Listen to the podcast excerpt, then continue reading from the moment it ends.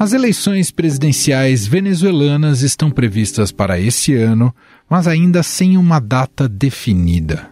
O ditador Nicolás Maduro, que havia prometido transparência no pleito, já começou a minar a oposição do país.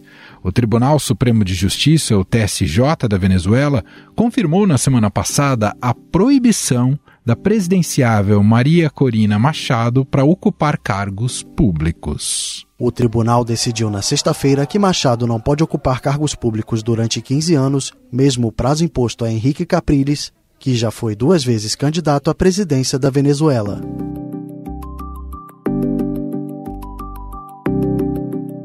A medida barra a principal liderança da oposição e reduz as chances de mudança no Palácio de Miraflores, ao deixar o caminho livre para mais um mandato do ditador Nicolás Maduro no poder há 12 anos. Segundo a decisão da corte, Maria Corina Machado foi inabilitada por ser, abre aspas, participante do esquema de corrupção orquestrado pelo usurpador Juan Antônio Guaidó, que levou ao bloqueio criminoso da República Bolivariana da Venezuela, fecha aspas. O TSJ se refere ao período de 2019 até 2023, em que Guaidó foi reconhecido pela oposição e por mais de 60 países, incluindo o Brasil, como presidente interino da Venezuela, com o objetivo de isolar a ditadura de Maduro. Aqui, em nome de todo o povo de Venezuela, profundamente agradecido por este recibimiento que marca, sin duda, un hito importante historia de la región. De relacionamiento positivo entre Venezuela, Brasil y por supuesto la región. Em 2014, Maria Corina Machado já havia sido impedida de ocupar cargos públicos por um ano, após ter denunciado violações aos direitos humanos cometidos pelo regime venezuelano diante da Organização dos Estados Americanos. À época, protestos contra Nicolás Maduro foram retaliados violentamente pelo regime, deixando dezenas de mortos e feridos. Órgãos internacionais, incluindo as Nações Unidas, condenam a violência na repressão aos protestos contra o governo na Venezuela.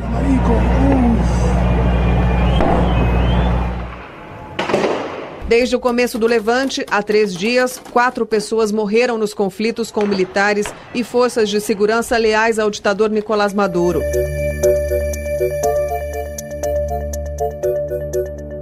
Os adversários de Maduro qualificam as inabilitações como inconstitucionais, pois são sanções administrativas impostas pela Controladoria Geral, órgão autorizado pelo regime a tomar medidas contra funcionários sob investigação. Porém, a Constituição venezuelana indica que o impedimento de aspirar à presidência do país deve vir somente de uma decisão judicial definitivamente final.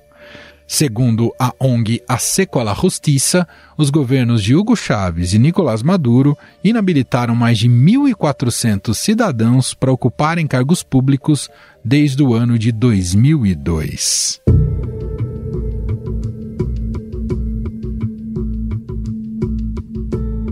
Mesmo com a restrição, Maria Corina Machado descartou nesta semana desistir de sua candidatura à presidência. Nicolás Maduro não vai escolher o candidato da gente. Nicolás Maduro não vai escolher o candidato do povo, porque o povo já escolheu quem é o seu candidato. Ponto. Vamos derrotar Maduro nas eleições presidenciais de 2024 e vamos fazê-lo juntos porque sabemos o que temos que fazer.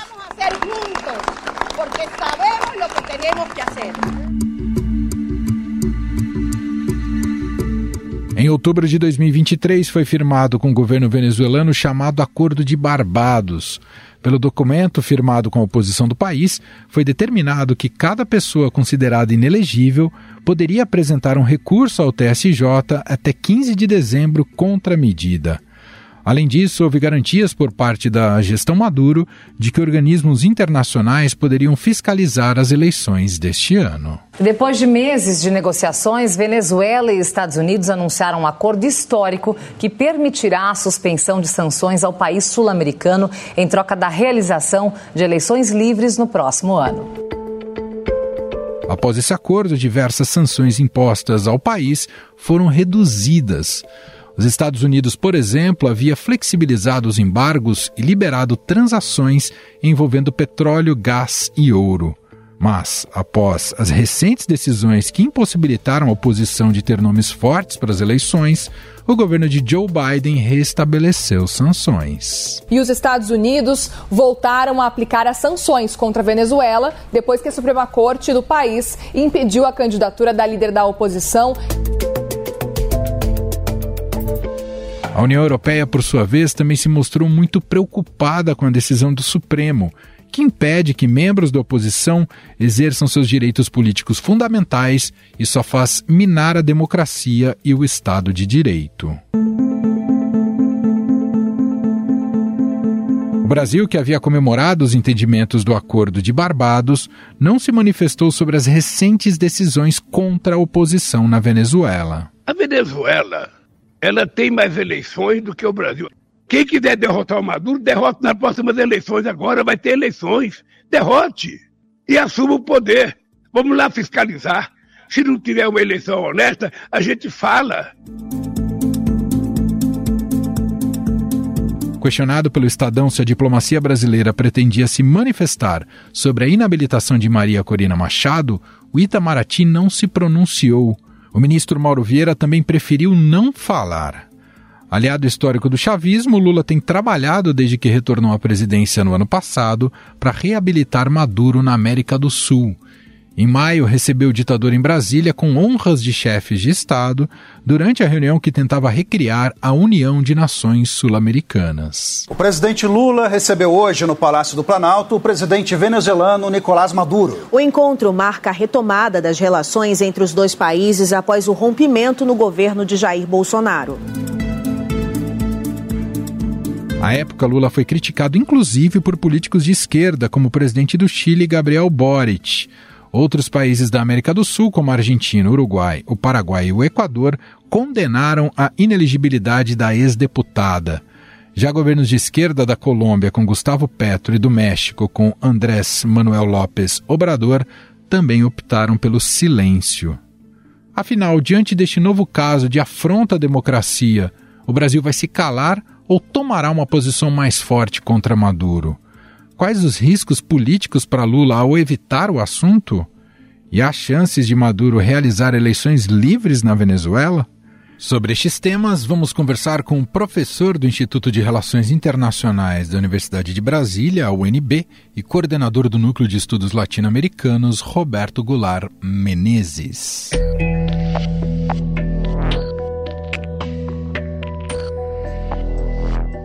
Tudo bem, professor? Seja bem-vindo. Olá, Emanuel, tudo bem? É, mais uma vez, obrigado pelo convite. É um prazer falar com você e com toda a sua audiência. Começar já abordando com o senhor, professor, um pouco dessa relação, o que impacta isso na diplomacia brasileira, né? Essa situação política da Venezuela, é, mais uma vez, coloca o presidente Lula numa saia justa, né? Temos, aliás, é, visto essa série de constrangimentos desde o período eleitoral, né? Quando Lula é, tem dificuldades é, em condenar o regime venezuelano sob a, a, batuta do ditador Nicolás Maduro, da maneira como Maduro tem conduzido a situação por ali. Então, começo te perguntando em que medida esse atual silêncio do Lula e do governo brasileiro, em meio a novas medidas autoritárias de Maduro, é, tira a legitimidade do Brasil como líder regional. A situação da Venezuela é, é, Emanuel, quando o presidente Lula assumiu, era de praticamente uma ruptura nas relações entre o Brasil né, e a Venezuela, porque o ex-presidente Jair Bolsonaro reconhecia não o governo do Maduro, mas reconhecia o governo, entre aspas, né, não o governo, o auto-intitulado presidente Juan Guaidó. Quando o presidente Lula em, em, assume a presidência no Brasil, em janeiro de 2023, um dos primeiros movimentos que ele faz em relação à Venezuela é exatamente de enviar o seu assessor especial, o, ex, o, emba, o embaixador, o ex-ministro dos Exteriores, Celso Amorim, para estabelecer contatos com a oposição e com a situação, ou seja, com o governo Nicolás Maduro. Naquele momento, é, o presidente Lula ele entendia que, assim como a diplomacia brasileira, e é, quanto mais isolar a Venezuela, pior seria. Então, o presidente Lula ele, de certa forma, ele joga uma boia digamos assim, uma boia pequena, não muito grande, para o governo Maduro, dizendo, olha, precisa retomar as relações com seus vizinhos, precisa retomar as relações, enfim, é, é, com os demais países né, da região, para poder discutir, enfim, encaminhar alguma solução para a crise política venezuelana, que é, já tem aí um pouco mais de 10 anos, desde a morte do, do Chaves em 2013. Pois bem, o, o, o que acontece em seguida, Emanuel, é que o presidente Lula é, é, organiza é, é, em Brasília, no dia 31 de maio de 2023, uma cúpula sul-americana, um evento diplomático muito importante, e na véspera do evento ele recebe Nicolás Maduro, digamos assim, com um tapete vermelho. Muito criticado a ação do presidente, né, a atitude e tudo mais, mas nós vimos que isso resultou é, em outubro de 2023 em um acordo em Barbados, em que a França também participou, participou a Noruega né, e outros, o Brasil, alguns outros países da região, que era exatamente o que? Assegurar que em 2024, no segundo semestre de 2024, é, a, ocorra eleições na Venezuela que sejam livres, né, justas, ao, é, e tenha observadores internacionais e que a oposição possa concorrer. E, para finalizar é, é, esse primeiro ponto, é que o presidente Lula, é, então, pode dizer que a diplomacia brasileira foi exitosa, junto com os outros países, em conseguir fazer com que Nicolás Maduro firmasse esse compromisso em Barbados. Tanto é assim que, por conta de ter afirmado o compromisso em Barbados, os Estados Unidos suspenderam parte das sanções econômicas contra o país. E neste momento, o silêncio do presidente Lula, é, creio que é o silêncio de quem é, está trabalhando através da sua diplomacia junto ao presidente Maduro para que ele cumpra o que foi acertado em Barbados. Porque caso Maduro não cumpra, o fato é que a situação do governo né, venezuelano é, e ele irá para uma espécie de tudo ou nada, porque a pressão será maior do que foi até esse momento e o Brasil certamente terá pouca é, é, margem política para é, é, argumentar em favor de um tempo a mais para o governo venezuelano, digamos, para que é, a via diplomática possa funcionar ainda.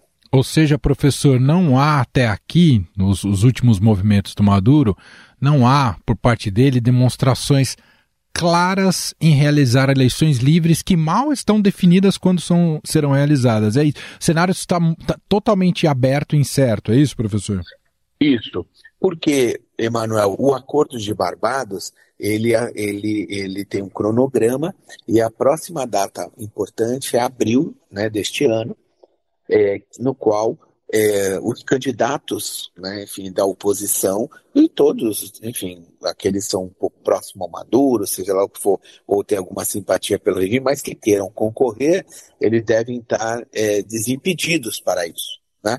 O fato é que é, o governo Maduro é, é, traz de momentos anteriores, e aí é preciso também que a gente registre, Emanuel, que a Maria Corina ela esteve envolvida lá atrás, né, é, em, em, em, em, campanhas dentro e fora da Venezuela, em que ela é uma candidata de extrema direita, né, e, e nesse momento, até li recentemente uma entrevista dela, uh, uh, na qual ela lamentava, ou de certa forma, né, dizer que ela nunca conversou com o Lula, nunca esteve com o Lula e tudo mais, porque ela sempre foi uma, uma política da extrema direita. Isso é, é também, é, enfim, no, no, histórico da, Maria Corino, ela chega, chegou em algum momento defender até assim, a derrubada pela força do governo né, é, na Venezuela. Então, o histórico da Maria Corina também, as várias, é, enfim, momentos diferentes, como por exemplo em 2015, ela, ela, ela apareceu né, na Organização dos Estados Americanos, sendo deputada federal na Venezuela, é, como fosse uma embaixadora alterna, uma embaixadora alternativa do Panamá para criticar o governo venezuelano. Então, naquele momento, ela foi inabilitada em um ano. E o que eles fizeram recentemente é, foi estender aquele um ano para 15 anos. Então, ou seja, da inabilitação dela. Então, o fato é que o governo Maduro, de certa, de alguma forma, teria que também dizer o seguinte: ó, vamos ter que dar um desconto aqui, o que passou, passou, é, já que nós estamos né, dispostos, então, a é, fazer a eleição e, é, claro, né, é, concorrer de forma é, justa, igualitária e é importante, porque se o candidato do Maduro ou ele mesmo vence as eleições, o que ele vai ter em troca é que a oposição teria que reconhecer a legitimidade do pleito. Isso seria Sim. um excelente cenário, né? Professor, as reimposições das sanções dos Estados Unidos, parte delas, né, em tomada de medida recente aí pelo Biden, tem o potencial de fazer com que o Maduro recue ou criou mais problemas para o próprio Biden em ano eleitoral? Duas questões fundamentais. A primeira é que é, o, o, presidente Biden, Biden, né, os Estados Unidos já tinham procurado a Venezuela por conta da guerra na Ucrânia. Né? Ou seja, o aumento do custo do, do, do, do petróleo, o aumento do custo da energia, e a Venezuela nós sabemos que ela é, está produzindo muito aquém né, do seu potencial, né, no respeito à extração de petróleo no, no, no, no país. Então, aí dois, duas questões importantes, Emanuel. Uma é que o presidente Biden, é, é, ele, ao, ao, recolocar sanções contra a Venezuela, ele colocou ainda uma sanção, digamos, é, retomou uma sanção branda, né, uma sanção econômica branda. É, e é, agora, em meados de fevereiro, é, se, se a Venezuela não recuar, conforme os Estados Unidos estão é, cobrando por conta do acordo de Barbados, é, de outubro de 2023, aí sim vai para o setor-chave na Venezuela, que é o petróleo. Aí eu creio que as sanções, se elas forem é, confirmadas pelos Estados Unidos, elas tendem não ser só confirmadas, mas serem ampliadas e, e, isso certamente vai dificultar muito a situação econômica, mais talvez do que já, já tem é, dificultado com as sanções que os Estados Unidos mantinham até o Acordo de Barbados. Oh, professor, uh, queria te ouvir um pouco mais sobre a Maria Corina Machado. Ela, na atual situação dela, claro que tem esse impedimento provisório jurídico, que a gente ainda não sabe se isso será contornado, mas ela reúne condições de liderar uma oposição mais consistente, contundente, numerosa, que possa recolocar a Venezuela no rumo das democracias liberais? O fato é que é, é, na Venezuela nós temos a chamada Câmara, é, mesa de negociação, né, em que nós temos um, um, um outro candidato que está impedido nesse momento também, que inclusive eu acho que chama mais atenção dos Estados Unidos, que é o Henrique Capriles, que é um, um político né, é, de centro, né, é, na centro, centro-direita, né, na, na Venezuela, e que sempre é, defendeu as instituições venezuelanas, que para derrotar o chavismo e, e, e, diferentes variações do chavismo, como o Maduro, teria que ser nas eleições, porque esse é o caminho para reconstruir o país e tudo mais. E o, o, o, a posição do Capriles também, ela foi perdendo força na Venezuela, na medida que, por outro lado, Maduro também aumentava a repressão no país.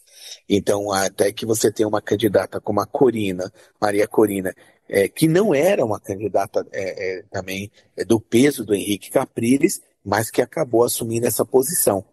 Então, o, o fato é que é, agora a Maria Corina aparece né, como é, figura principal que desafia o chavismo e desafia também, como aconteceu ontem, né, ela desafia também as decisões que são emanadas dos tribunais de um governo sob Maduro.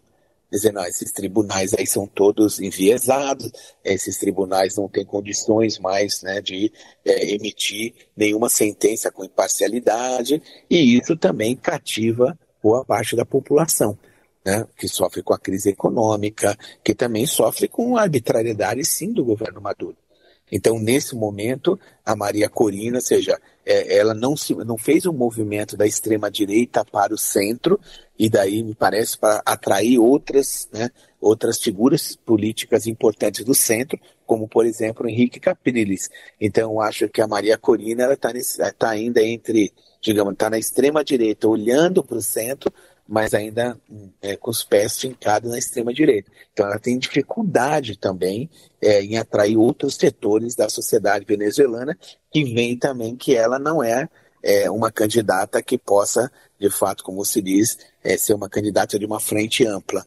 Né? É, por isso que nesse momento cada um está se colocando, se apresentando né, lá na Venezuela. É, não sabe ainda, não sabemos a lista final que sairá em abril. Tudo leva a crer governo cumpriu o que foi é, acordado em Barbados. Então, é a partir dessa lista é que, enfim, sairiam os nomes para é, disputar é, com o próprio Maduro ou com, com outro candidato do Chavez. Olhando para a situação, a difícil situação econômica, social e humanitária da Venezuela, por que não há um levante popular a ponto de conseguir derrubar o governo obrigar por eleições livres e se são os militares que dão essa sustentação para que o Maduro continue à frente do poder? Ele tem alguma legitimidade social, sem dúvida, né, ainda com toda a dificuldade, mas ainda tem, porque mantém, consegue manter alguns programas, que podemos dizer programas sociais ou algumas políticas públicas, mas por outro lado também o país, mais de 6 milhões de venezuelanos, venezuelanos migraram, né?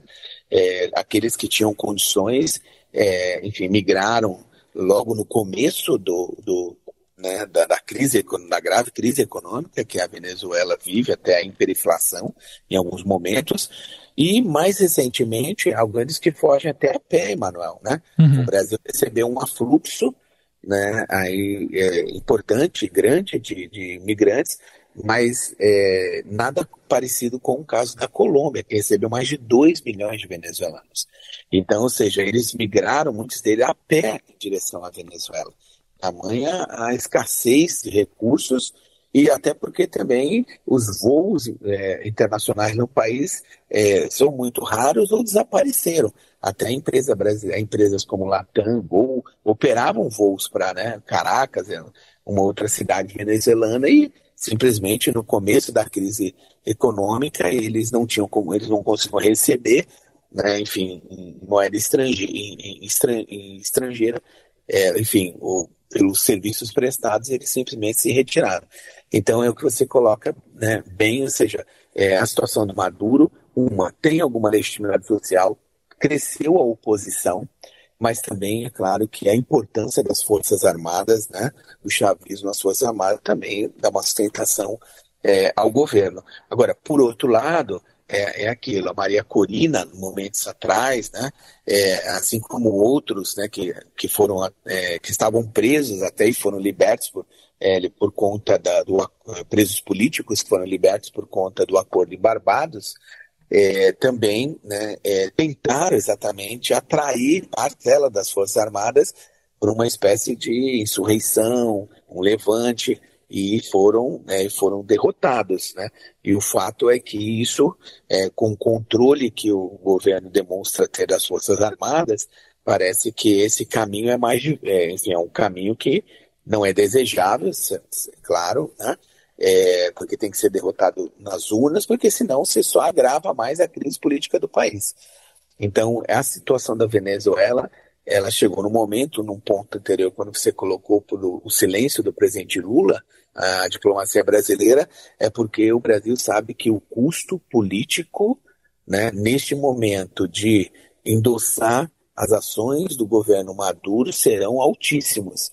Então o governo também avalia, como nós vimos, que é, recebeu, né, o governo brasileiro recebeu uma, uma, uma, uma reunião né, um encontro entre a Guiana e é, a Venezuela, né, autoridades venezuelanas e da Guiana, é, em Brasília, por mais de sete horas, exatamente para tentar ainda convencer né, a Venezuela né, de que, enfim, não pode ter uma guerra na América do Sul. Então, esse, esse, esse, o governo brasileiro, ou seja, está ampliando a sua entrada na Venezuela, em temas da Venezuela, mas eu acho que calculando muito por isso esse silêncio, que é o silêncio de quem é, está ainda tentando né, o, persuadir o lado de lá, tudo leva a crer, de que ele tem que cumprir, porque se o Brasil é, denunciar né, que a Venezuela é, é, é está apenas ganhando tempo e está enganando, inclusive, o próprio Brasil, aí o, o futuro do governo Maduro é é um futuro dificílimo, né? Sim. Já não é fácil hoje, dificílimo. Por isso que essa, esse levante popular né, na Venezuela, ele, é, ou como se diz, né, uma, é, tem greves, às vezes protestos muito grandes, mas ainda tudo tentando trazer para manter a institucionalidade e, e, e, conseguir o apoio da comunidade internacional para tentar né, constranger, é, é, constranger o governo é, venezuelano de não reprimir a população. Muito bem, ouvimos aqui a análise de Roberto Goulart Menezes, professor do Instituto de Relações Internacionais da UNB e coordenador do Núcleo de Estudos Latino-Americanos, gentilmente atendendo a nossa reportagem. Muito obrigado, professor. Um abraço e até a próxima. Obrigado, Emanuel. Um abraço a você e todos os ouvintes, seus ouvintes, e obrigado também pelo convite. Estadão Notícias.